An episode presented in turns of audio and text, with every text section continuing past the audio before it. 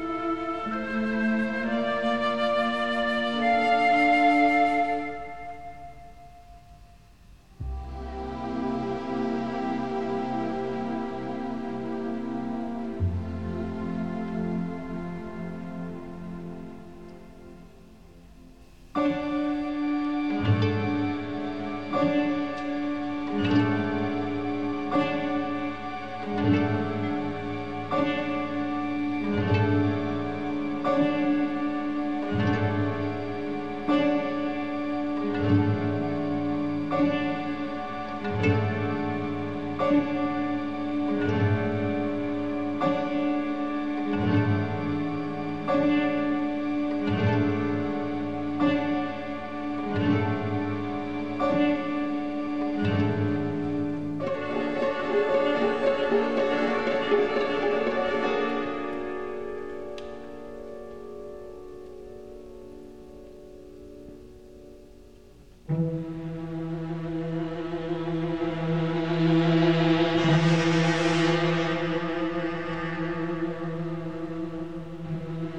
Mm-hmm.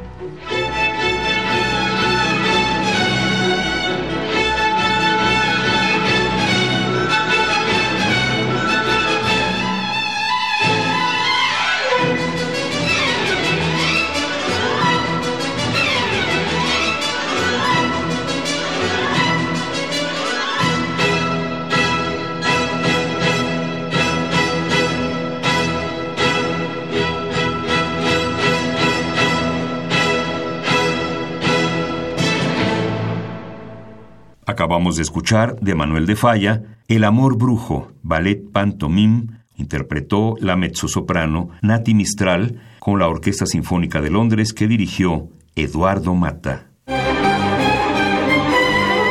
¿80 años? Y 80 regalos para festejarlos. Cada día un regalo musical diferente.